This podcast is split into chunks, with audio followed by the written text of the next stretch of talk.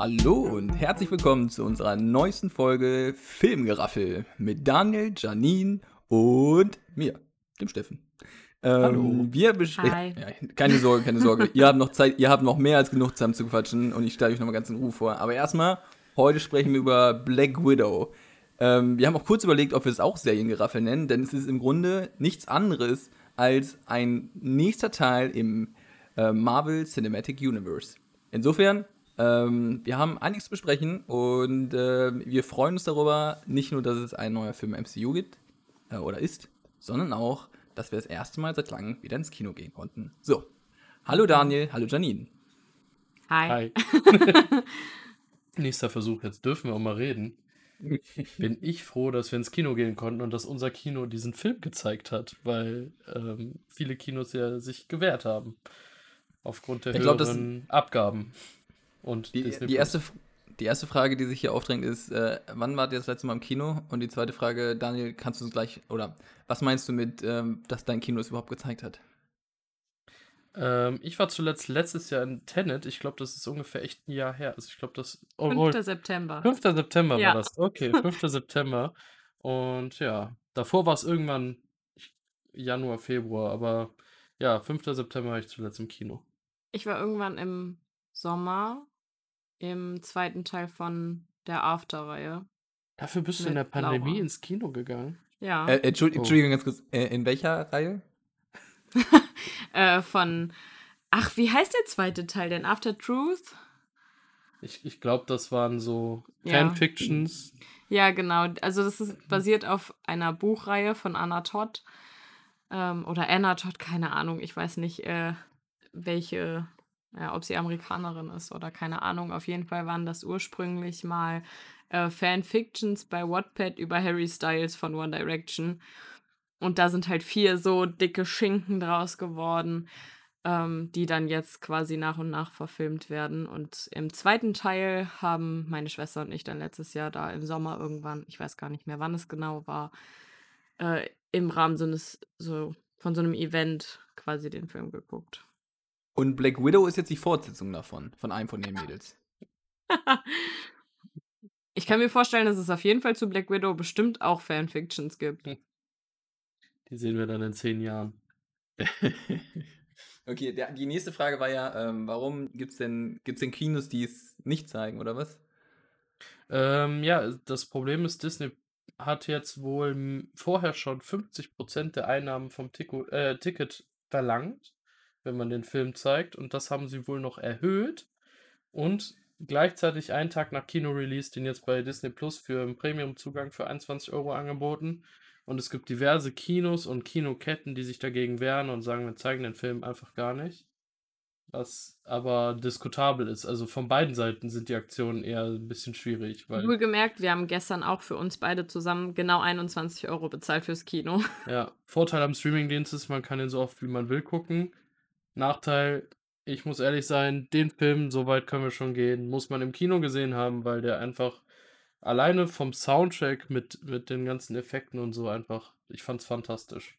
Ein weiterer Vorteil, den dürfen wir nicht verheimlichen, ist, dass man die After-Credit-Scene, ähm, also dass man da einfach hinklicken kann. Das ging im Kino leider nicht. Das wäre schön gewesen. Aber gut, äh, gehört mit zum Ambiente, klar, ist auch Teil des ganzen Programms insofern. auch cool, toll. Da hätte der Steffen gestern im Kino dann gerne vorgespult. Möglicherweise. Aber ich, ich finde auch, dass es äh, mal sehr schön war, wieder ins Kino zu gehen. Ähm, alleine von der Atmosphäre her und mal wieder gutes Kino-Popcorn zu essen, auch wenn die beiden äh, Männer kein Popcorn gegessen haben. Aber ähm, gerade bei uns im kleinen Kino lasse ich mir das dann doch nicht nehmen. Und außerdem, was hast du gesagt? Im Oktober oder so kommt er sowieso zu Disney Plus. Ja, ich glaube 6. Und, äh, Oktober. Da bezahle ich dann lieber die 21 Euro fürs Kino, um da noch das Ambiente mit dabei zu haben und warte dann quasi nochmal drei Monate, bis er dann komplett eh bei Disney Plus drin ist. Ja, also ich glaube, das ist ja ähm, ein Thema, worüber man noch länger diskutieren könnte. Ähm, in der aktuellen Situation, gerade auch, wo die ähm, es den Anschein erweckt, dass wir auf eine vierte Welle durch die Delta-Variante zurollen ähm, oder darauf zulaufen, denke ich, ist es eher vernünftig zu versuchen, dass man ähm, zweigleisig hier fährt, weil irgendwann müssen diese Filme rausgebracht werden. Ähm, das ist auch einfach, sonst macht es überhaupt gar keinen Sinn mehr. Und andererseits ist, ja, also ähm, wir können nicht alle Kinos jetzt vollstopfen. Ähm, und ich meine, auch in unserem Kino war es jetzt nicht so, dass es komplett gefüllt war, sondern auch da wurden eigentlich noch viele Abstände eingehalten. Ist ja jetzt nicht so, dass man da nicht mit nebeneinander sitzen konnte. Also ich kann ja verraten, hier in Düsseldorf ist das so, dass man auch eigentlich gar nicht nebeneinander sitzen darf, sondern dass da auch immer eine Person, äh, immer ein Platz frei bleiben muss, selbst wenn man als Gruppe kommt. Ähm, ist natürlich auch krass, äh, nimmt viel vom Kino, bitte. Denn äh, Janine kann davon berichten, dass ich mehr als einmal mich zu über, rüber geneigt habe und irgendwelche lustigen Kommentare abgeben musste. Äh, ich weiß nicht, ob sie sie auch so lustig fand. Immer diese Leute, die im Kino reden müssen. Doch, das war gut. Außerdem hast du auch im Kino geredet und teilweise sogar über mich hinweg, um mit dem Spe Steffen zu sprechen. ähm, aber ich glaube, da können wir auch direkt mit einsteigen, denn der Film beginnt ja ähm, sehr musikalisch oder zumindest äh, jeder, der vielleicht den Song kennt, American Pie, in gewisser Form auch nostalgisch und ähm, knüpft quasi an die äh, frühen, boah, was ist das denn eigentlich? Welches, in welchem Jahrzehnt? Äh, 1995. Mitte, ja, Mitte 90er befinden wir uns. Ähm, es läuft der Song American Pie. Wer den nicht kennt, auf jeden Fall anhören, mega geil. Und ähm, man muss schon feststellen, und das ist natürlich, dürfte man das erst im Fazit machen, aber es ist so anders, als wenn man zu Hause sitzt und sich eine Disney Plus Serie anschaut. Also natürlich ist die Machart immer die gleiche, aber dieser Kontrast, wie viel mehr Liebe auch fürs Detail da drin steckt, ist schon äh, bewundernswert. Und dabei handelt es sich ja nicht um ein AAA ähm, Top-Hit. Also es ist ja jetzt hier kein ähm, Thor oder Iron Man, sondern es ist im Grunde in Anführungsstrichen nur ein Black Widow. Ähm, naja, aber gut. Wie ist denn eure Meinung? Willst du anfangen? Also, eigentlich ist das Wichtigste, was ich sagen kann, für mich hat er absolut Lieblings-Marvel-Film-Potenzial. Ähm, ich kann schon mal so viel kurz sagen, er ist so anders und doch so passend ins MCU, dass ich sehr erfreut war, dass der so frisch war. Und ich bin echt hin und her gerissen, ob der Zeitpunkt richtig oder falsch war. Ich habe Momente, wo ich so denke, Momente, wo ich so denke. Ähm, ja. Was sagst du, Steffen? Für mich reiht er sich ein, ähm, also jetzt vor allem, wenn man nochmal eine Nacht drüber geschlafen hat. Für mich reiht er sich ein in, äh, ins klassische Marvel Universe. Er sticht nicht heraus wie jetzt äh, Guardians of the Galaxy, äh, welcher für mich immer noch der herausragendste aller äh, Marvel-Filme ist. Ähm, und gerade wegen der musikalischen Unterstreichung äh, oder Malung. Ähm, aber ansonsten ist ein sehr guter Film, kann man sich hervorragend angucken, wird man gut unterhalten, aber ist bei mir nicht ganz vorne dabei. So, sollen wir mal ein bisschen auf den Inhalt eingehen? Sehr gerne. Und dann können wir am Ende halt noch mehr darüber diskutieren, wie es qualitativ ist. Ähm, fangen wir mal so an. Wir sehen erstmal eine kleine Familie. Ähm, wir sehen erstmal nur ein junges Mädchen. Ich Ja. hätte gesagt, so, weiß ich nicht, 10, 11, 12, irgendwie sowas. Mit blauen Haaren. Und eine kleine Schwester. Und eine kleine Schwester. Ich finde, das Mädel Genau. sah ein bisschen äh, Billie Eilish stylisch aus. Mhm. Kann man das so, kann man dem so Aber zu- Ich zustimmen? muss sagen, beide Kinder sehr gut gecastet. Mhm. Ja. Also ich finde, das größere Mädel, das sieht schon sehr nach Natascha aus. Aber das Größte, das haben wir auch schon mal gesehen, oder? Ich dachte, das. Ich meine auch, die kam mir bekannt vor. Ich habe aber eben bei Wikipedia zu der nichts gesehen. Ich mal, äh, das. Ah, ich habe es natürlich geschlossen. Okay, während ihr sucht, äh, versuche ich mal weiter zu erzählen, äh, was so passiert. Ähm, weil wir befinden uns ja jetzt eigentlich auch gerade noch äh, vor dem eigentlichen Marvel-Intro, wenn wir von dieser kleinen Familie sprechen, ähm, die dann beim Abendessen äh, auf einmal, ja, flüchten muss im Grunde. Äh, man erfährt erstmal auch nicht so richtig, was da los ist. Im Endeffekt äh, kommt dann aber eigentlich auch schon die erste Action-Szene. Ähm, und im Endeffekt ähm, werden die beiden Mädchen mitgenommen. Und dann kommt das eigentliche Marvel-Intro. Ja. Und dann sind wir in der Zeit nach Civil War und sehen quasi Natascha, wie sie ja im Grunde auf der Flucht vor den Behörden ist, weil äh, wir ja alle wissen, dass die äh, Avengers durch Civil War mehr oder weniger zerschlagen sind erstmal. Ich glaube, ähm, das ist ein wichtiger Punkt, den du auch ansprichst. Mir war vorher nicht bewusst, in welchem Zeitstrahl wir uns befinden oder in welchem Moment wir uns befinden. Ähm, und ich hatte zunächst den Eindruck aus den Trailern, dass wir uns möglicherweise in verschiedenen Zeiten aufhalten werden, aber zum Teil halt auch in der Vergangenheit, was, ohne jetzt zu spoilern, nicht großartig stattfindet, ähm, sondern wir uns wirklich in diesem Zeitpunkt nach ähm, Civil War aufhalten, was in meinen Augen, und ich glaube, das ist auch was ein bisschen, was vielleicht was Daniel kritisieren wird, ähm, nicht so gut gemacht ist, denn es, mir fehlt es ein bisschen, dass das auch so eingeordnet wird. Also jeder, der sich, der diesen Zeitstrahl nicht vor Augen hat, wird verwirrt sein, weil was ist denn das letzte, was man gesehen hat? Wahrscheinlich irgendwie Endgame oder sowas. Und dann kommt man jetzt hin und guckt sich den Film an und denkt sich, hä?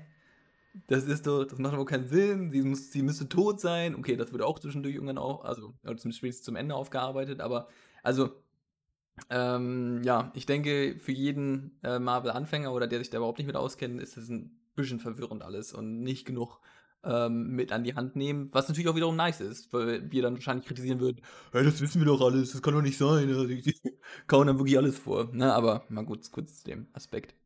Ähm, ich würde das ganz anders einschätzen. ich bin der Meinung, wenn jemand keine Ahnung hat, kann er diesen Film deutlich besser gucken, als wenn er nach Endgame oder wie auch immer passiert wäre. Weil die Welt ist noch relativ normal. Mal, also, wenn jemand sonst so Filme wie James Bond oder Bourne guckt, weil da geht es eher hin als noch zu einem Marvel-Film. Also es hat Marvel-Feeling, aber es hat unglaublich viel Agentenfilm.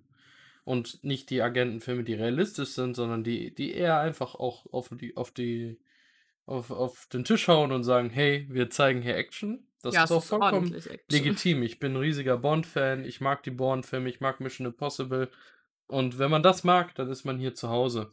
Und ähm, man braucht keinen anderen Avengers-Film oder so, um diesen Film zu verstehen. Man, man kriegt einfach mit, okay, sie hat das Sokovia-Abkommen abgelehnt, sie wird gejagt von der Regierung. Das, das, das, das kann man in jedem Actionfilm in, dem, in der Szenerie quasi so anfangen. Und im Grunde bekommt man eine Origin-Story, indem man im Intro, was ich fantastisch fand, diese, diese Zusammenfassung bei dem Lied, ich weiß gar nicht, welches Lied das war. War das noch American Pie? Nee, ich meine nicht, das war noch ein anderes Lied.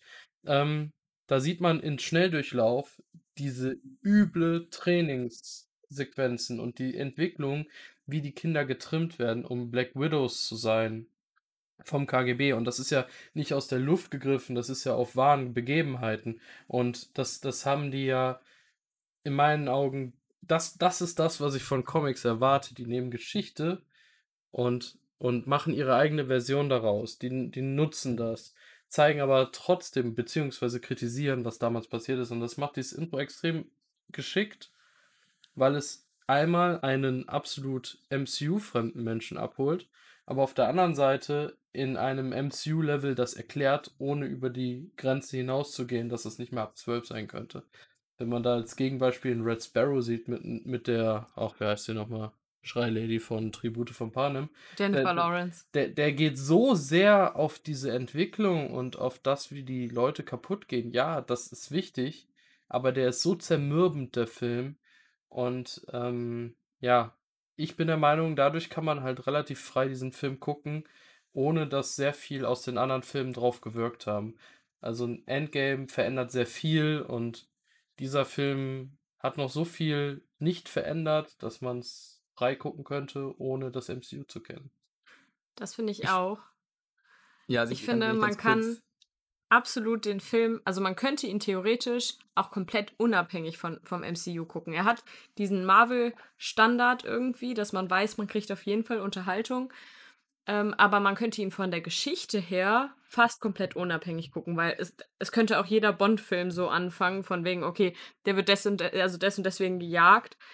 Ähm, und im Endeffekt interessiert es keinen, warum er gejagt wird, sondern es geht um das, was dann im weiteren Verlauf passiert. Und ich finde, das ist da auch ganz krass. Und zur Action wollte ich noch eine Sache sagen. Wenn man mich vor acht Jahren knapp gefragt hätte, was ich zu Actionfilmen sage, hätte ich gesagt, kann ich nichts mit anfangen. Und dann kam Daniel. Und seitdem hat sich das total verändert, sonst hätte ich auch niemals gesagt, dass dieser Film Lieblingsfilmpotenzial hat. Aber das hat er ja jetzt. Obwohl er sehr actionlastig ist. Sehr, sehr Ja. actionlastig. Ne? Äh, Aber ich, ich finde ich find wunderbar, also es drängt sich auf, aber dass du diesen ähm, Red äh, Sparrow-Vergleich bringst. Ähm, denn als ich den Film gesehen habe, ganz kurz, da gibt es eine lustige Geschichte zu. Ich war auf einer Fähre, ich bin von England nach Deutschland gefahren. Und wir waren auf dieser Fähre und auf dieser Fähre gab es dann dieses Kino und haben uns reingesetzt. Und dieser Film war einfach so zermürbend. Du hast es so schön beschrieben. Wir saßen da, der halbe Film war rum und wir dachten uns, oh Gott, jetzt müssen wir uns den auch noch. Und wir haben uns da diese Karten gekauft, jetzt müssen wir uns das angucken. Und dann ist der Strom ausgefallen. Da dachte ich mir, Gott sei Dank, wir haben unser Geld zurückbekommen, mussten den Film nicht weiter gucken. Das war unsere Rettung, weil wir hatten einfach alle keinen Bock mehr darauf. Er war so ätzend. Und dann haben wir diese Zusammenfassung äh, bei Black ähm, Widow und können sehen, wie man es machen sollte. Also, natürlich ist es wichtig auch zu sagen, wie hart es ist und alles, aber boah, dieser Film ist, nimmt einen richtig mit und, und da muss man motiviert sein, Kraft haben und Bock drauf haben. Insofern fand ich die Art und Weise, wie sie es jetzt hier dargestellt haben, deutlich besser. Deutlich, deutlich besser. Daniel. Ähm, ich musste auch zu sagen, Red Sparrow, hättest du mir gesagt, dass du überlegst, den zu gucken, hätte ich dir sofort gesagt, lass die Finger davon.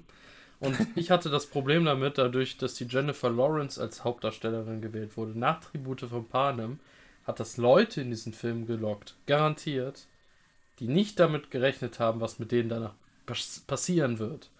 Weil ich habe den gesehen, ich habe mich darauf einstellen können, als ich gesehen habe, worum es geht. Aber da werden Leute reingegangen sein, die einfach so auf den falschen Fuß getroffen worden sind. Weil danach geht man wie ein anderer Mensch raus, wenn man zart beseitet ist. Das, das zerstört einen in einer gewissen Art und Weise. Ja, Da merke ich mal wieder, wie ähnlich äh, Steffen und ich Filme gucken, dass du uns beiden das gleiche rätst bei solchen Filmen. Ähm, deswegen finde ich das auch sehr angenehm und deswegen finde ich das auch angenehm, dass das, was du vorhin angesprochen hast, Steffen, dass man erst den Eindruck hatte, man könnte sich in verschiedenen Zeiten bewegen, nicht gemacht wurde, sondern dass man quasi wirklich mit dem Intro den Cut hatte, okay, jetzt bewegen wir uns nur noch im Heute in Anführungsstrichen ähm, weil man so quasi nicht diesen Wechsel von wir haben jetzt im, im Heute Action und wir haben dieses krasse Pro dieses krasse Widow-Programm, was man irgendwie dann noch mitbekommt, sondern dass sie da wirklich quasi den Cut gemacht haben und man quasi nur noch über die Emotionen mitbekommt, wie hart das eigentlich war. Und zudem ist gerade noch ein Argument dafür auch eingefallen, also quasi gegen mei- meine Kritik, ähm, dass sich die Marvel-Filme da gerade durchaus zeichnen, dass man sie mehr als einmal schaut. Und wenn man sich mehr als einmal da durcharbeiten müsste, dass sie mir jetzt nochmal erklären, was ja auch alles passiert ist, sondern einfach sagen, so jeder, der sich dann die Marvel-Reihe anschaut, würde es dann auch in dieser Reihenfolge schauen. Der würde es dann Civil War angucken und danach Black Widow. Macht auch extrem viel Sinn. Also ähm, insofern finde ich äh, erst aus der Perspektive, also in unserer zukünftigen Perspektive, ähm, ist es wahrscheinlich angenehmer. Und jetzt auch apropos zukünftige Perspektive, wir werden die ähm, junge Darstellerin von Natascha Romanoff, also quasi Black Widow, so ist nämlich ihr eigentlicher Name, ähm, werden wir wiedersehen, die Schauspielerin, und zwar als Wendy Darling in Peter Bahn und Wendy in 2022. Also wir kennen sie noch nicht, aber wir werden sie kennenlernen. ja. Das, das ist ein interessanter äh, Cast, muss ich so sagen. Ähm, Mhm. Gefällt mir gut, die Aber wir sind vom Inhalt wieder total weggekommen. Ja, wir sind das- eigentlich das wieder wird sowieso. erst wieder bei Natascha nach Civil War Ich angekommen. glaube, wir, wir gehen auch eher weniger auf den Inhalt am Ende ein, weil am Ende die Story, muss man ehrlich sein, ist eigentlich das typische Actionfilm-Ding. Da muss ich mal ganz klar so sagen, das ist im Grunde das Schwächste. Aber ähm, sagen wir es so, es gibt, äh, soll ich mal grob, ganz grob zusammenfassen. Ähm, es gibt den Red Room, diese Ausbildungsstätte für die Black Widows.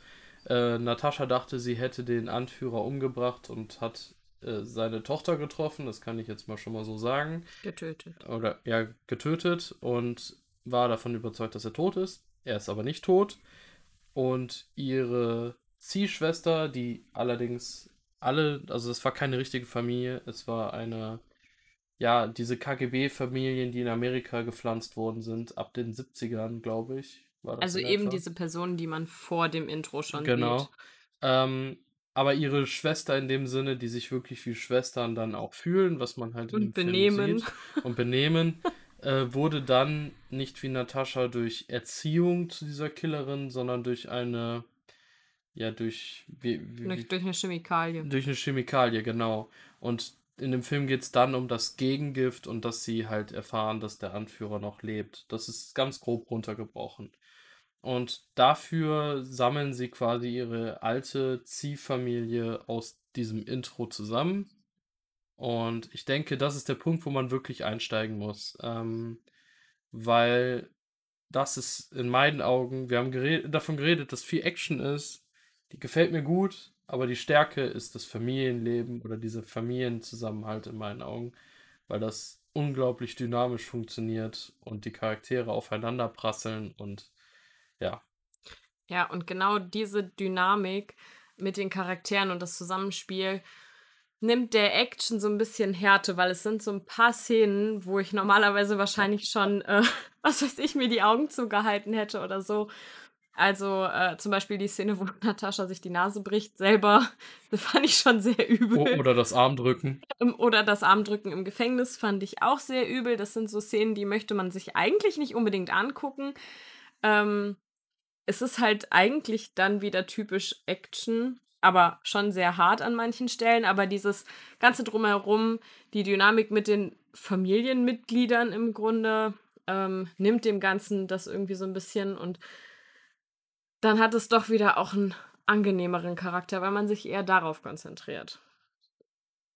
Ja, ich muss zugeben, ähm, der Familiencharakter steht für mich überhaupt nicht im Vordergrund. Also gerade, wenn man sich am Anfang sich das anschaut, dann ähm, hat man, also ich will jetzt nicht zu viel spoilern, deshalb lasse ich jetzt nochmal so ein pa- pa- paar Punkte auch aus, aber ähm, ihr könnt euch an die Szene nach, also die, nach der ersten Action-Szene erinnern, ähm, wo man meinen würde, wie sich zumindest die Eltern dann verhalten müssten und man sieht das und denkt sich so, hm, irgendwie ein bisschen merkwürdig, was die hier gerade abziehen. Und auch später, also ja, das ist natürlich ein Ziel von dem Film, aber ähm, mich hat es nicht überzeugt. Wirklich nicht. Also für mich war das ein bisschen.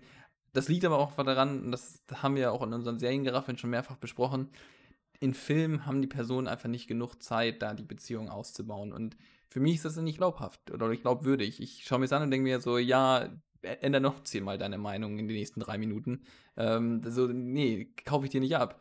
Ähm, und dann, wenn wir jetzt schon bei den Figuren sind, also meinetwegen, was ich noch was zu Familien zu sagen habt, könnt ihr es gerne jetzt gleich anschließen. Ähm, aber ansonsten würde ich jetzt gleich auch gerne zu den einzelnen Figuren kommen und dann insbesondere zu David Harbour, dem äh, Red Guardian. Aber gut, erstmal äh, noch zur Familie. Ja, noch zur Familie. Ich weiß, was du meinst. Ähm, und ich muss mich, glaube ich, auch so ein bisschen korrigieren. Es geht weniger um diese Familiendynamik, als für mich noch viel mehr um diese Dynamik zwischen Natascha und Jelena. Dieses, dass sie sich erst komplett an die Gurgel gehen ähm, und sich dann im Laufe des Films aber immer mehr typisch wie Schwestern verhalten. Und dieses Zusammenspiel zwischen Natascha und Jelena, das ist das, was, was mich so ein bisschen beson also was mich so catcht in dem Film, weil ich das total schön finde. Und wenn es diese Szene mit der Weste ist, wie sie sich im Auto über die Weste unterhalten, ähm, das sind so Sachen, oder wie die Weste dann auch immer wieder auftaucht und Jelena überall immer diese Weste wieder mitnimmt, ähm, weil das irgendwie so ein, wie so ein Symbol ist. Ähm, das meine ich noch viel eher als die Familiendynamik an sich. Es ist tatsächlich eher dieses zwischen den beiden Frauen als Schwestern. Würde, würdest du sagen, der Film wurde aus der Perspektive von Jelena gedreht?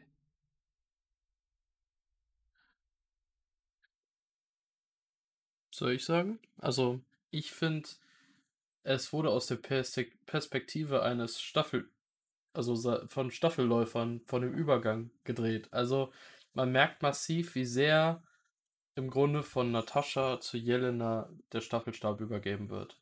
Also, das, das ist die, die Hauptaussage dieses Films.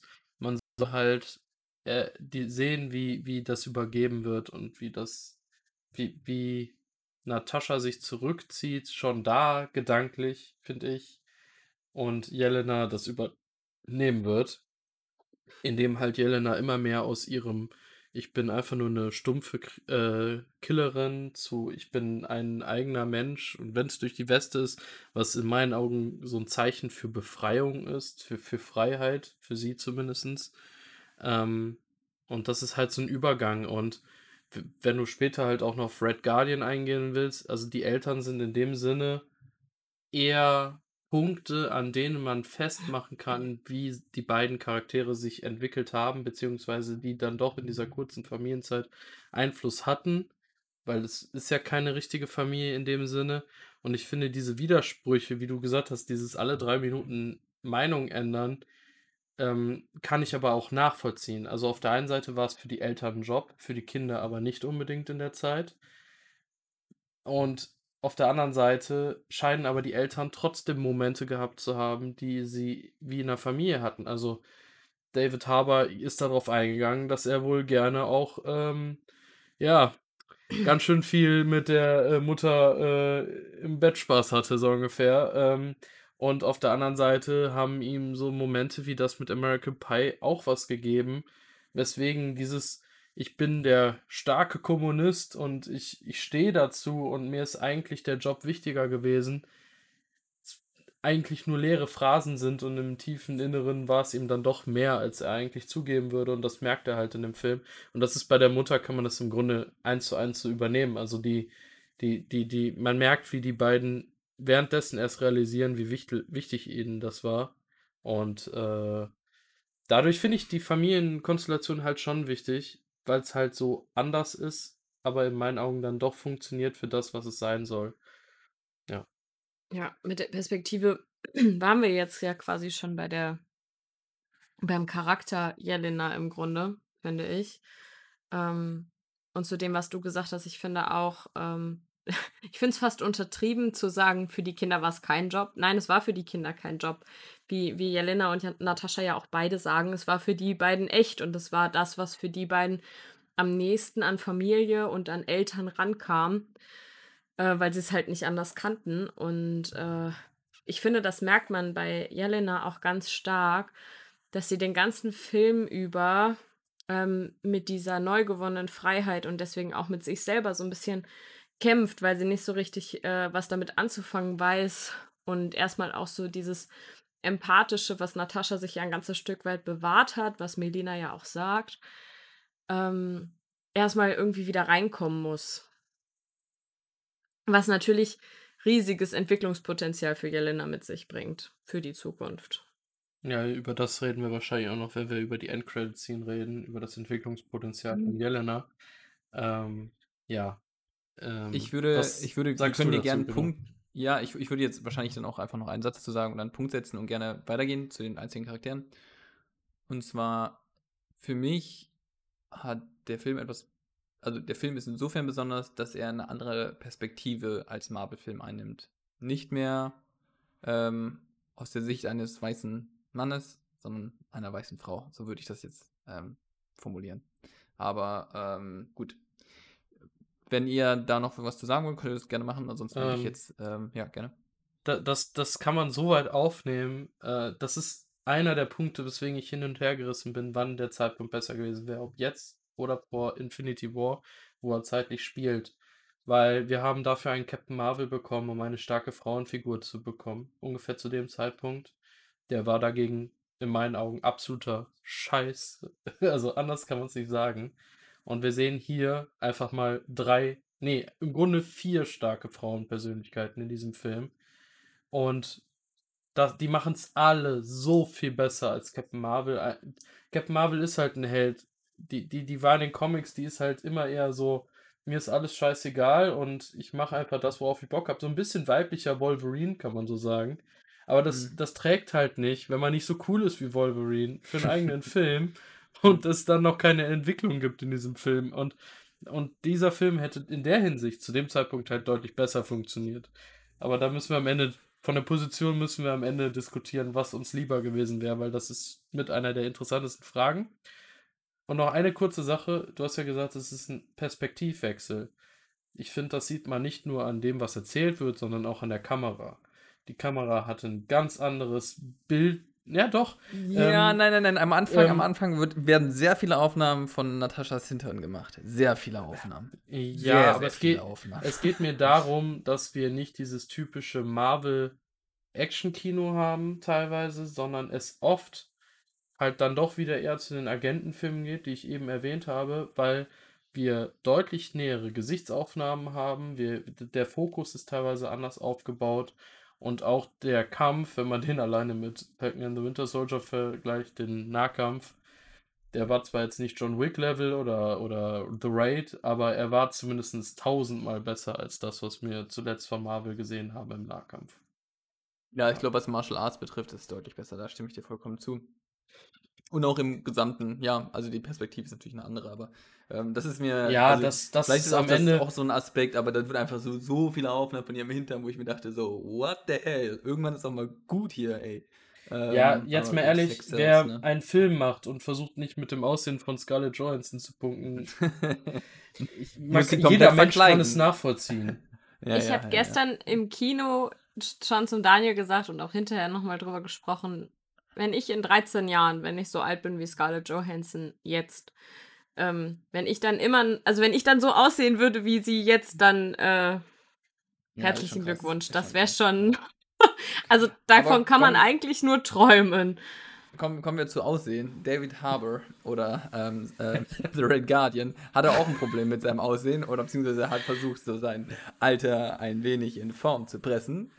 Nämlich, als er dann sich dieses hochsex, äh, sexy Kostüm in Rot angezogen hat. Was seit damals nicht Ähm, gewaschen wurde. Was ja genau seit damals nicht gewaschen wurde. Wer sich jetzt fragt, so, wie ist, ich kenne den doch, ich habe den doch schon mal irgendwo gesehen.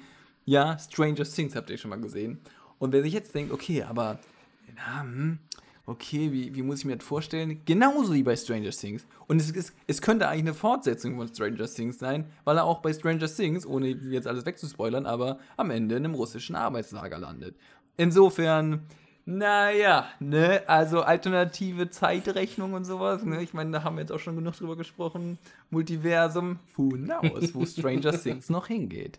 Ähm, vielleicht werden wir überrascht, ja? Dinge, die man nicht sehen konnte. Aber, ähm, ja. Wie, Ich denke, der meist kontrovers diskutierte Charakter in diesem Film. Hm. Weil ich, ich habe das mitbekommen. Vorher habe ich nur gehört, oh, der nervt total. Ich hatte richtig viel Spaß mit dem und ich sage, 50% sagen es so, 50% sagen es so. Aber ich fand den gerade dadurch so gut, es hat halt gepasst. Der war halt immer nur Soldat, ist ins Gefängnis gekommen, ist absolut außer Form raus, scheint nur zu saufen. Und dass er dann einfach absolut immer mit der Tür ins Haus fällt und noch drei Schritte weiterläuft, als er eigentlich dürfte, ist halt nicht verwunderlich. Jetzt habe ich alle geschockt. Nein, nein, nein, nein, überhaupt nicht. Ähm, also für mich ist. Er wird halt schon ziemlich krass in so eine Ecke gedrängt, ne, als Figur. Ich meine, er passt natürlich, er ist so darauf zugeschnitten, ähm, wenn ähm, der Red Guardian so ein Charakter sein soll, dann passt er als Schauspieler einfach exzellent rein, weil er, das ist eins zu eins. Aber so die Figur selber, ähm, da haben wir uns auch schon gestern drüber unterhalten, ist einfach ein bisschen nervig, irgendwo lustig, aber auch irgendwo einfach zu too much, einfach too much. Das ist so, es darf kein, so, du hast so, stell sie mal nebeneinander, Captain America und Red Guardian. Das ist einfach, ah, versucht es auch ein bisschen smoother zu machen, so, ne? Also nicht zu karikativ. Aber gut, vielleicht war das auch notwendig, um da so ein bisschen Kontraste zu erzeugen. Willst du was zu dem sagen? Ich äh, muss auch sagen, mich hat er eher genervt. Ähm, er ist auch an manchen Stellen ganz lustig. Ähm, mein Gedanke jetzt heute so im Nachhinein war, er könnte auch in irgendeiner Komödie der ultra nervige und peinliche Vater sein, der irgendwie äh, eigentlich alles falsch macht, was er falsch machen kann. Aber das war er ja. Ähm, ja, im Grunde hat er Er genau hat- diese Rolle. Der Film war keine Komödie, aber er war die Komödie in diesem Film und er war dieser unglaublich nervige Vater, der alles falsch macht. Ich, ich bin jetzt gleich wieder da, ich muss kurz das nachgucken. Aber ihr könnt weiter quatschen, ich bin jetzt gleich wieder da. Ähm, aber ich finde, ähm, er hat so trotzdem seine Szenen, die ihm, die ihn dann auch wieder sympathisch machen. ähm, wenn er zum Beispiel anfängt für Jelena quasi American Pie zu singen. Das sind dann so einzelne Szenen, die ihn sympathisch machen, aber im nächsten Moment macht das halt auch eigentlich irgendwie wieder kaputt. Ja, aber das, das ist halt konsequent erzählt. Also Das- dieser das- Charakter ist wirklich konsequent von Da Anfang bis widerspreche ich dir Ende bestimmt nicht. äh, erzählt und das, was er machen sollte, hat er geschafft. Er bricht auch diese, wie du schon gesagt hast, die Szenen teilweise sehr brutal. Die Story ist eigentlich zwischendurch auch gar nicht mal so ohne. Also von, von, von der Tief, also ja, von dem, wie es eigentlich, von der Thematik ist es nicht Mhm. ganz so leicht. Sonst ist die halt nicht so überraschend, aber ähm, er gibt dem Ganzen eine Leichtigkeit. Und das ist ja das Wichtigste an ihm im Grunde. Das stimmt, konsequent erzählt ist er. Ein bisschen nervig ist er trotzdem. Ja, und jetzt müssen wir gucken, dass der Steffen gleich wiederkommt. ja, weil, ob der noch was zu ihm sagen möchte. Ja, und ich würde gerne ihm erzählen, was eigentlich mit Red Guardian in den Comics war. Ja, ähm. Hast du noch was, worüber du jetzt reden willst? Sonst haben wir gleich Nicht eine über Red Pause. Guardian. Ja. Ich fand das nur interessant, was du. Ähm, hast du das gestern schon angedeutet oder hast du es heute angedeutet? Ich weiß es nicht mehr. Ähm, dass der Name, wie Jelena ihn nennt, als sie im Flugzeug sitzen, ähm, Ich, dass ich das irgendwie mal ein alter Name war oder so. meine, das fand das ich interessant. weil das wäre eigentlich gelesen. wieder so Ja. relativ typisch Marvel, würde ich sagen, dass die da irgendwelche Anspielungen auf ältere ähm, Ja, Dinge noch machen. Guck mal, ob hier noch was steht. Äh, nee, hier steht nichts. Ich meine, ich hätte mal was gelesen, dass der mal irgendwie Crimson Dynamo. Crimson Dynamo. Dynamo. Irgendwie. Okay, das ist ein anderer. Das sieht schon anders von- aus. ja. Auch Marvel und auch Avengers. Anton Vanko. Anton Vanko, das ist der Bösewicht aus Iron Man 2. Hm. Aber warum nennt Jelena ihn dann so? Das ist die Frage. Das ist wirklich die Frage. Es ist natürlich da schon passiert. Das kann man sagen. Ähm, Vielleicht, weiß ich nicht, vergleicht sie ihn irgendwie mit dem, weil er reagiert da ja jetzt auch nicht besonders freundlich drauf, dass sie ihn so nennt, Ja, ähm, sondern sagt ja direkt so, nein, Red Guardian. ja. Aber Anton Vanko, ich glaube, der war sogar Russe oder Ukrainer. Ja. Der Steffen fehlt immer noch. Ja, das ist gerade echt doof. Was macht der? Weiß ich Ähm, nicht, er läuft da hinten irgendwie rum. Ja. Wir sehen die ganze Zeit über die Kamera, was er tut. Ja, das Problem ist, über ähm, Red Guardian kann ich nicht mehr, möchte ich nicht. Ähm, mir hat er auf jeden Fall gefallen. Ähm, ich kann aber auch echt verstehen, dass Leute ein Problem mit ihm haben. ja, du hast halt nichts gegen Leute, die auch mal so drüber sind, solange es konsequent ist. Ja, Und äh, ich bin da ja eher, dass ich sage, okay, das ist mir jetzt too much. aber er hat seine äh, sympathischen Momente gehabt. Das ist das Wichtigste.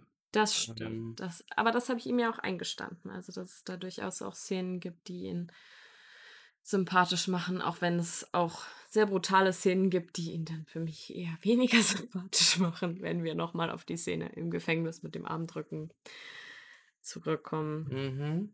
und er irgendwie so einen riesen Koloss da zum Heulen bringt. So, was ich dir eigentlich erzählen wollte, Steffen. Jetzt bist du ja wieder da. Ja, sorry. Das Red ist, Guardian- Ähm, ja, warte, kleinen Moment. Also, ähm, um kurz zu erklären, ich musste kurz weg. Meine Nachbarin von unten, äh, die brauchte Internet. Und irgendwie, anscheinend hat sie kein Internet. Ich weiß es auch nicht. Und ich musste ihr noch WLAN geben. Und wie das so ist mit so einem WLAN-Passwort, das funktioniert erstmal nicht. Und sie hatte dann, das war auch alles auf Türkisch bei ihr auf dem Handy. Das heißt, man kann auch nicht mal eben so rumklicken und so. Also, jetzt hat sie Internet, alles gut. Und wir können weitermachen. Ja, Steffen rettet während dem Podcast mal eben die Nachbarn. ähm, ich wollte auf den Charakter im Comic eingehen, weil das ist interessant. In den Comics war er mit Natascha verheiratet. Der war dann nicht der Vater. Sondern der Ehemann. Und er war bei der, Ar- also bei der russischen Armee, wie auch in, der, in, in dem Film. Und er hat irgendwann das Angebot bekommen, ohne Super Soldier äh, Zeug hier, einfach nur, weil er so stark war durchs Trainieren, weil er so konnte er mit dem Super Soldier mithalten, dass er dann halt der Red Guardian wird und dafür wurde ihm dann quasi gesagt, du musst aber dein Leben beenden, was vorher war. Und ähm, dann dachte Natascha, er wäre tot und ist deswegen zum Red Room gegangen. Und wurde da dann vom Taskmaster, der als Trainer da angestellt war, trainiert und ist kurz drauf dann halt zu den Avengers abgehauen. Das nur mal so nebenher. Ich finde aber, dass die Story, wie sie im Film ist, die. Also ich finde die so viel besser. Mir gefällt die so besser, was so ähm, auch die anderen Charaktere drumherum angeht, sowohl was Red Guardian angeht, als auch was äh, den Taskmaster angeht. Ähm, finde ich die Origin Story, wie sie bei Black Widow ist, besser, als wie sie in den Comics. Ja, ich glaube, beim Taskmaster ist, glaube ich, der Witz auch, dass man jetzt nicht zu viel drüber redet, weil sonst ist man viel weg vom Film. Ähm, aber geht mir genauso. Also, wenn ich jetzt so höre, dann denke ich mir, das klingt so ein bisschen wie bei Der Herr der Ringe, wo die bei den Büchern am Ende Hobbingen noch befreien müssen von Saruman und in den Filmen reisen die einfach nach Hause. Und es ist halt auch wirklich so. Also, ähm, da ist einfach so ein smoother Cut gesetzt worden und man sagt so, ja, das, ist, das kann man so umändern oder abändern. Das ist ganz vernünftig neu interpretiert. Äh, ja, gefällt mir auch deutlich besser so. Ähm, und vor allem, weil er, also, ich meine, irgendwo ist es halt einfach, wenn man sich darauf einlässt, ist der Red Guardian witzig und irgendwie fände ich es auch noch lustiger, ihn dann mal in der Rolle zu sehen, gegen so einen Captain America zu kämpfen, weißt du, und zu sehen, so wie er, dieser ein bisschen so dieser Dulli, der nicht so richtig viel was auf der Pfanne hat, ähm, aber anscheinend ja doch was kann, so, ne? Ansonsten wäre er nicht in dieser Rolle ähm, da eingesetzt werden würde. Aber gut, ja. Hm? Ähm, ich hätte auch gerne gesehen, also wir haben gestern schon drüber gesprochen, dass es halt keine Auftritte gab von anderen Avengers oder so. Warum machen sie keine Endcredit-Szenen, wo einfach Captain America gegen Red Guardian irgendwie mitten in Russland, keine Ahnung, sich auf die Nase gehen. Dann so, endlich kämpfen wir gegeneinander. Oh, und gar keine nicht, Ahnung. Hätte überhaupt keine Endcredit-Szene. Hätte einfach so zwischen der Wurde und so, und dann war ich da in den, Weiß, äh, in den, in den eisigen Weiten des Sibiriens. Und äh, dann sieht man so, wie, wie so zwei, man muss ja, muss ja nicht mal der Schauspieler von Captain America sein. Er kann ja einfach irgendjemand in den Kostüm stecken, der einfach muskelbepackt ist. Ja. Und wie so aufeinander zurennen und dann so die, das Schild werfen und so ein bisschen aufeinander rum. Wäre schon also, cool gewesen. Wäre schon cool gewesen. Ich würde feiern, wenn so ein bisschen der Winter Soldier mit Red Guardian einen Auftritt kriegen, wie die zusammen was erledigen müssen. Ich glaube, das würde explodieren von den Charakteren, äh, weil die absolut unterschiedlich sind. Ich find's witzig. Ich hätte mich aber auch so insgesamt, wie du gerade schon sagst, ähm, durchaus über einen Auftritt eines anderen Avengers irgendwie noch gefreut. Was natürlich von der zeitlichen Einordnung her ein bisschen schwierig ist, weil normalerweise hätte ich jetzt gesagt, bei Black Widow würde sich natürlich jemand wie Hulk anbieten oder jemand wie Tony Stark. Was aber natürlich die Einordnung nach Civil War ein bisschen schwierig macht.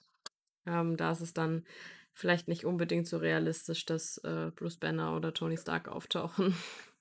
Absolut nicht. Ja, Nein. das ist wichtig. Und ich glaube, so, Steffen, auf welchen Charakter wolltest du eingehen? Ähm, ja, man könnte jetzt noch mal auf ähm, Jelena eingehen, weil ich meine, so viele andere lassen sich im Detail gar nicht besprechen, weil wenig relevant auch für die Zukunft. Und deshalb wollen wir einfach über Jelena sprechen, weil sie halt auch nochmal diese Endcredit-Scene bekommen hat. Und ähm, ja. ähm, ich würde vorher noch kurz über den Taskmaster reden. Ja, ich kann, da, will ich mich, da will ich mich zurückhalten. Da will ich, will ich ne, ja, wir bekommen hier eine andere Version als das, was in Comics der Fall ist. Mhm. In den Comics war es nämlich zuerst ein Shield-Agent, der das Super Soldier Serum von einem Hydra-Mitarbeiter bekommen hat und dann seine Fähigkeit mit dem Fotokopier oder mit dem fotografischen Gedächtnis für Bewegungen, für Kampfstile halt verstärkt hat, auch stärker war und dadurch seine Erinnerungen immer wieder überschrieben hat und dadurch am Ende nicht mehr wusste, dass er eine Frau hat und dass er empathielos wurde und zum Söldner. Und ähm, hier wird es anders gemacht. Ich sag so viel, ähm, so wie der Taskmaster in den Comics immer mehr in die böse Richtung rutscht, gibt es hier genau die entgegengesetzte Richtung. Also es ist das Potenzial da, dass wir einen Taskmaster kriegen, in die gute Richtung, aber ja, die Endcredit-Scene könnte das auch nochmal ein bisschen durcheinander bringen, weil der Taskmaster mit Jelena weggegangen ist und jetzt können wir über die Endcredit-Scene mal reden. Da finde ich aber noch ganz kurz zum Taskmaster auch ähm, das Potenzial jetzt durchaus vorhanden, dass wir ähm, den Taskmaster vielleicht in Kombination mit Jelena in Zukunft äh, durchaus doch das ein oder andere Mal sehen könnten. Vielleicht. Ja, das auf jeden Fall. Ähm, die Endcredit-Scene. So, jetzt wird auf jeden Fall hart gespoilert. Ähm, Die, ja. äh, die spielt nach Endgame. Jelena sieht auch sogar echt erwachsener aus, finde ich. Mhm. Muss man so sagen. Ja, gut, das macht das äh, Sie, Style sie hat halt. ihre Haare gemacht, sie hat auf einmal Schmuck, sie hat ihre Fingernägel gemacht. Das sind alles Sachen, wo man merkt, sie ist langsam im Leben angekommen. Ja, ich sag ja, das macht ist. das Styling. Ja, Ähm, aber das mit dem Zeitsprung hat mich zuerst ähm, etwas verwirrt, muss ich sagen. Also, ich war nach dem Abspann nicht sofort nach Endgame gedanklich. Das äh, hat mir die äh, Endcredit-Scene ein bisschen schwer gemacht, muss ich sagen. Vor allem, weil ich auch zur Endcredit-Scene, wenn wir da jetzt gerade schon mal sagen, äh, da schon mal sind, sagen muss, dass ähm, ja, ich weiß nicht. Die Endcredit-Scene wirkt so, als wäre es der einzige Grund, warum ähm, wir den Film jetzt erst kriegen, weil die Endcredit-Scene eben nach Endgame spielt. Ähm, ansonsten hätte man ohne die Endcredit-Scene den Film auch durchaus zwischen Civil War und Infinity War zeigen können, finde ich. Ähm, aber nicht mit dieser Endcredit-Scene eben. Ähm, und auch mit der Anspielung quasi auf die kommenden Serien ist auch wieder ein Grund, warum wir den Film wahrscheinlich erst jetzt gekriegt haben. Aber Ich- die Entscheidung über die Endcredit-Scene zu treffen. Ich, ich würde einmal kurz die Endcredit-Scene revealen, wenn ihr damit einverstanden seid. Und zwar besucht Jelena einige Jahre später ähm, das Grab von ihrer Ziehschwester Natascha. Und dort trifft sie nichts we nicht jemand weniger als ähm, mittlerweile semi-bekannte Valentina Allegra de Fontaine. Äh, die haben wir schon kennengelernt in Falcon and the Winter Soldier, ähm, wo sie auch den ähm, Paul Walker, Ähm, mm, nee, John Walker, John Walker, glaube ich. John Walker, Den, ähm, den äh, Super. neuen- Nee, der. Super Quasi- Patriot, doch. ja. Super Patriot, aber der quasi ähm, den neuen Captain America dargestellt hat und ihm ihre Visitenkarte gibt und sagt, Min Jung, äh, wenn ich anrufe, dann gehst du ran. Und man kann daraus schließen, dass sie zumindest entweder von der Regierungsseite oder Nicht-Regierungsseite Aufträge verteilt. Ähm, ja. Und dann wird schon klar, okay, hier wird eine neu- neue Organisation ähm, angeteasert oder nochmal vergrößert, die vielleicht auch wieder einfach Hydra ist. Meine These. Also würde mich nicht Mhm. groß wundern, aber ich hätte nichts dagegen, wenn es was anderes ist. Aber gut. Ähm, und das Krasse dabei ist eigentlich, dass sie, sie ihr einen Auftrag gibt. Und zwar soll sie gegen Clint Barton vorgehen. Und Daniel sagt uns jetzt, wer Clint Barton ist. Hawkeye. Und das wird wahrscheinlich das Wichtigste in der Hawkeye-Serie sein, wofür die Jelena, also die Florence Pugh, Pugh, oder? Ja, äh, schon seit Monaten bestätigt ist. Das wusste ich vorher schon. ähm, ich finde, die Contessa ist sehr interessant. Also in den Comics ist sie auch Madame Hydra, da haben wir ja schon bei den Seriengeraffeln zu äh, Falcon and Winter Soldier ausführlich drüber gesprochen. Ähm, wenn ihr es noch nicht gehört habt, macht jetzt Pause, geht zurück zu den Folgen, hört die alle sechs durch und dann können wir hier weiterreden. Ähm, Eigenwerbung. Ähm, Eigenwerbung, genau. ähm, genau, also sie wurde da schon gezeigt und da sind wir mehr drauf eingegangen, dass sie halt Madame Hydra war. Ich gehe ganz, ganz stark davon aus, dass sie hier für die Regierung arbeitet. Die Regierung ist nach Endgame spätestens deutlich drastischer mit den Entscheidungen geworden, weil es echt eskaliert ist. Und sie baut in, in dem Sinne die Gruppierung Thunderbolts auf, die eigentlich böse waren, soweit ich weiß. Ähm, aber ich würde sagen, vom Bauchgefühl ist das eher so, eine, so ein Suicide Squad von Marvel. So, so diese ganzen Anti-Helden, die das Potenzial haben, gut und böse zu sein, zusammenwerfen und losschicken. Und jetzt sehen wir wahrscheinlich, wie sie in den Serien immer wieder die einzelnen Figuren zusammensetzt. Und ich kann mir sogar vorstellen, dass in dem Captain America-Film, der angekündigt ist, dass das dann die Gegenspieler von ihm sind. Das wäre so mein Bauchgefühl in dem Sinne. Äh, weil das ist eine Kragenweite für Captain America. Ähm, und ja, ich finde das soweit interessant. Wir wissen, dass Taskmaster und Jelena alleine los, also dann los sind, ohne Natascha. Weswegen Taskmaster halt die Söldnerposition wahrscheinlich beibehalten wird und nicht unbedingt neutral ist, obwohl vielleicht eher neutral als gut oder böse, weil ich glaube, zurzeit machen die halt nur Söldnerjobs für die. Und ähm, das ist dann der Punkt, weswegen ich glaube, dass Jelena nicht, also Jelena definitiv von Hawkeye überzeugt wird, weil dann glaube ich eher Taskmaster auf der Seite von der Contessa bleibt in der Hawkeye-Serie und Jelena dann die Seiten wechselt, um halt dieses gut-böse Schema von Marvel zu übernehmen. Ähm, es ist auf jeden Fall, ja, sagen wir es mal so, wegen dem Zeitpunkt nochmal kurz. Äh, Marvel hatte wohl immer wieder überlegt, einen Black Widow-Film zu machen, hat, hat sich aber nicht getraut. Wohl schon seit Iron Man 2 steht das im Raum. Ja, und dann, als die dann gestorben ist und die Fans so traurig waren, haben sie gedacht, oh ja, dann können wir den machen. Und das war ja halt nach Endgame. Also die Entscheidung ist super spät erst gefallen und eigentlich hat Marvel sich da selbst ein bisschen verloren in dem Sinne. Äh, weil die Chance wäre gut gewesen, das einfach während oder äh, zu dem Zeitpunkt rauszubringen. Vielleicht statt Captain Marvel sogar und dann einfach die Endcredits-Scene nach Falcon and the Winter Soldier noch hinten dran zu hängen. Das hätte genauso funktioniert. Ich finde auch, dass sie damit ähm, sich jetzt quasi auch ein Stück weit Möglichkeiten verspielt haben. Da haben wir ja auch gestern Abend im Auto noch drüber gesprochen, ähm, dass wir durchaus uns auch mehr über Black Widow noch angeguckt hätten und sie das Potenzial gehabt hätte. Und wenn es halt nur wieder neue ähm, Aufträge in dem Sinne sind, die unabhängig von den Avengers sind, ähm, weil es ja funktioniert, wie wir gestern gesehen haben. Die kann auch alleine ganz gut klarkommen. Und wenn sie sich dann halt andere Leute sucht. Ähm, aber man hätte durchaus wie für Iron Man oder Captain America auch mehr als einen Film machen können. Hätte ich mir eher angeguckt als die Torfilme. Mal ein kleiner Seitenhieb.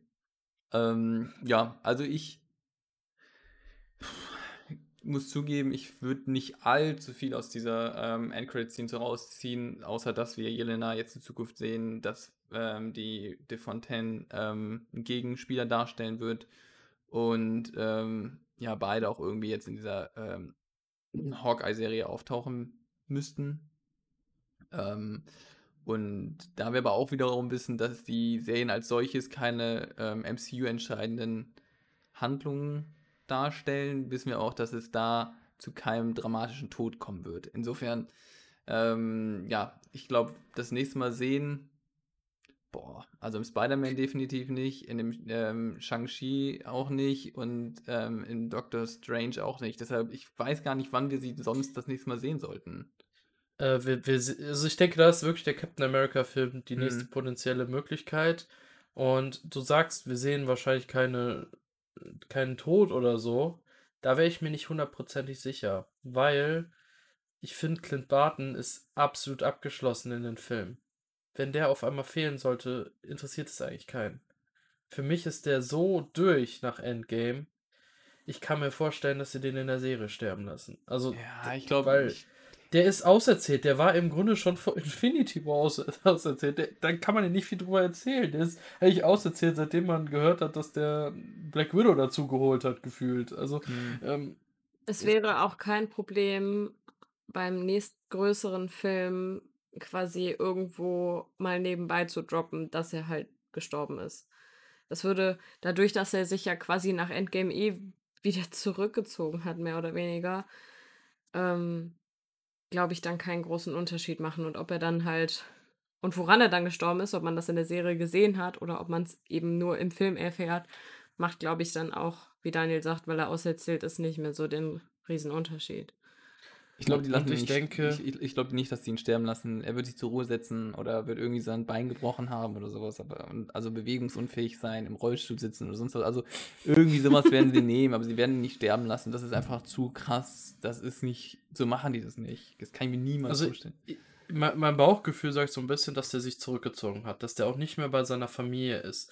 Aus dem Grund, der hat seine beste Freundin verloren durch den Seelenstein bei Endgame. Nee, das, also der wird noch bei seiner Äh, Familie und- sein. Nein, nein, nein, nein, das kann nicht Nein, sein. weil, guck mal, wie, er, wie sehr er sie vermisst. ausreden? Nein, warte, wie sehr er sie vermisst hat. Das erinnerst du dich nicht? ja, ist, aber er ist in der Zeit zu einem der schlimmsten Killer weltweit geworden. Und ich kann mir vorstellen, dass der absolut überfordert mit einem Familienleben ist nach, Der der, nach den Jahren. Auf jeden Der Fall ist sehr so verändert. am Abgrund. Der war menschlich durch. ja, aber ich denke, kann mir genau vorstellen- das ist der Grund, warum er sich jetzt nochmal so viel mehr bessern wird und anstrengen wird und versuchen wird, seine Kinder und Familie darauf vorzubereiten, auf das Schlimmste, dass sie sich immer selbst verteidigen können. Also ich, ich vermute wirklich, dass er eher halt wirklich so überfordert ist und dass er Angst hat, dass er seiner Familie wehtut durch seine Veränderung und deswegen sich zurückgezogen hat. Aber ich glaube, ihr seid euch einig, ähm, auf die eine oder andere Weise wird er nicht weiter großartig relevant sein nach, Da- der, nach der ist- Serie. Das ist klar, das ist Na, ja dadurch klar, dass die Hawkeye-Serie ist nicht für Hawkeye, die Hawkeye-Serie ist, um Kate Bishop aufzubauen. ja, deswegen da sage ich ja, da seid ihr euch Da einig. wird noch viel deutlicher der Staffelstab übergeben als bei dem Black Widow-Film. Also Kate Bishop wird ganz klar am Ende die Heldin sein. Und ähm, das hatten wir in keiner Marvel-Serie bisher so in der Art. Ähm, bei, bei Falcon and the Winter Soldier war vorher schon das, der Staffelstab übergeben worden. Ähm, bei ja, WandaVision war gar nichts in der äh, Form. Und jetzt bei Loki auch nicht wirklich. Und ja, da wird halt aktiv äh, gewechselt. Äh, das kann ich mir höchstens noch bei She-Hulk vorstellen, weil ich denke, Hulk wird dann auch weniger werden, wenn She-Hulk richtig drin ist. Ähm, Ja. ich, ich bin der Meinung, man hätte Black Widow auch genauso als Serie fabrizieren können. Also ähm, im gleichen Format, wie wir es bisher gesehen haben mit allen. Ähm, dass man quasi immer ganz am Anfang sie so zeigt. Eine Folge, wie sie mit der Family so rumhängt, dann eine Folge, wie sie ihre Schwester trifft, eine Folge, wo sie dann ein bisschen gegen die anderen Black Widows da kämpft und dann eine Folge, wo sie einen Red Room sucht und eine Folge, wo dann, also weißt du, das ist, hätte auch, wäre auch aufgegangen. Wäre natürlich nicht so bombastisch gewesen, hätte aber auch funktioniert. Ich bin aber froh, dass es ein Film ist und keine Serie. Weil ich muss auch sagen, dadurch, dass es so bombastisch war, war ich auch froh, den im Kino gesehen zu haben. Ja. Ähm, was, was ich eben auch sagen wollte mit dem Soundtrack, da muss ich sagen, ist dir aufgefallen bei dem Sprung von dieser Station runter, dass der Soundtrack, da, das hat mich ein bisschen an Rogue One erinnert. Es hat unglaublich der Avengers-Melodie geschmeichelt, ohne die Melodie zu sein und doch was Eigenes zu sein. Und das habe ich zuletzt bei Rogue One erlebt, dass es so Star Wars war, aber dann doch nicht. Und das, Mhm. das hat der Film wirklich gut gemacht in manchen Momenten. Das, ich finde, das ist so die ganze Zeit so eine Aussage von dem Film. Ich bin Marvel, aber dann doch nicht. Mhm. Ja, das stimmt. Und beziehungsweise, dass wir auch uns, uns an einem Wendepunkt befinden. Das, glaube ich, ist auch ganz, ganz klar aufgemacht worden. Ja, ähm, da, ich hoffe, dass sie jetzt endlich gemerkt haben, dass sie mehr wagen müssen. Und ich hoffe so sehr, dass der Eternals-Film das auch zeigt, weil die Regisseurin hat zuletzt Nomadland gemacht. Und unterschiedlicher kann es kaum sein. das stimmt wohl. Ähm, ich glaube, der nächste MCU-Film ist Shang-Chi, oder? Shang-Chi? Shang-Chi? Ich glaube schon, ja, müsste sein. Und danach dann Spider-Man? Und dann Doctor Oder Strange. kommt dazwischen noch Eternals? Also Shang-Chi, Eternals und Spider-Man kommen, glaube ich, alle noch dieses Jahr raus. Okay. Ja, wir können gespannt sein, weil das sind ähm, unterschiedliche Handlungsstränge, die da bedient werden und die sich nicht unbedingt überschneiden. Gut, Ja. wenn ihr sonst nichts weiteres habt, ich wäre soweit mit meinem Part durch. Ja. Hast du noch ein Endfazit? Fazit? Du hast am Anfang nicht so Ja, viel ich- gesagt. Auch für mich war das insgesamt äh, ein runder Film. Er hat sehr gut dargestellt, wer jetzt in Zukunft die Rolle von Natascha Romanoff übernehmen wird. Und ähm, auch die Machart, also eine andere Perspektive einzunehmen, ähm, fand ich sehr, fand ich gut, hat mir gut gefallen. Kann man sich gut im Kino angucken. Und ansonsten wartet man einfach bis Oktober und schaut es sich zu Hause an. Finde ich auch fair. Ja, also das ist auch die Wahl. Entweder bis Oktober warten oder ins Kino gehen. Ich Ja. finde VIP-Zugang jetzt vorher, dann lieber ins Kino gehen. Naja, absolut, absolut. Das ist ein gutes Schlusswort. Lieber ins Kino gehen. Ja. Sowieso. Ganz also klar. wer jetzt überlegt, es gibt so viele gute Filme gerade. Ähm, geht ins Kino und enjoy it. It's gonna be. Ja, ihr habt ja auch viele Pläne für die nächsten Wochen, was Oh, Kino yes. angeht. Ja. Müssen wir heute noch einen Zeitplan aufstellen. Wir gehen an dem Tag um die Uhrzeit in Nomadland, dann da rein, dann da rein. Ähm, gut, dann wünsche ich euch noch einen schönen Tag oder einen schönen Abend und äh, wir hören uns demnächst. Macht's gut.